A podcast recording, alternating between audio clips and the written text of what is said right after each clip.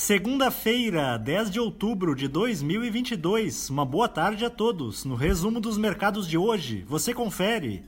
O Ibovespa terminou o dia em baixa de 0,37% aos 115.941 pontos, afetado principalmente pela correção dos preços internacionais do petróleo, que recuaram hoje depois de subirem cerca de 15% na semana passada.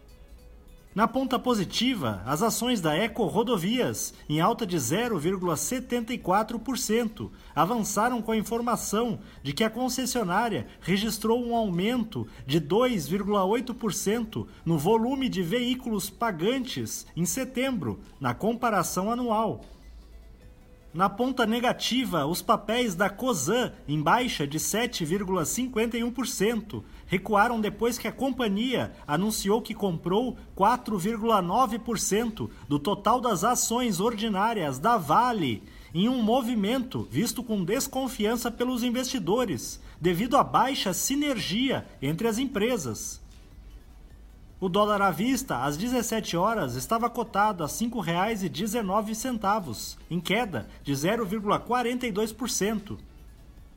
Já no exterior, as bolsas asiáticas fecharam em baixa, repercutindo a decisão dos Estados Unidos de adotarem normas para dificultar as vendas para a China de semicondutores destinados à computação avançada. No Japão, o índice Nikkei não operou por conta de feriado. Na China, o índice Xangai Composto recuou 1,66%. Os mercados na Europa encerraram na maioria em baixa, à medida em que o sentimento de cautela se renova em relação ao conflito no leste do continente, após um ataque a uma ponte estratégica que liga a península da Crimeia ao território continental russo. O índice Eurostock 600 teve queda de 0,40%.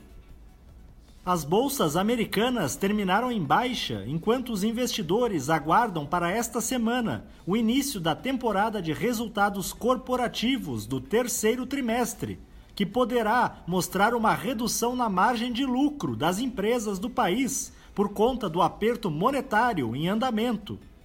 O Dow Jones caiu 0,32%, o Nasdaq teve queda de 1,04% e o S&P 500 recuou 0,75%.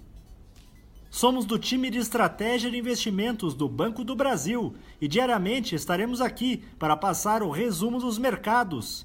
Uma ótima noite a todos.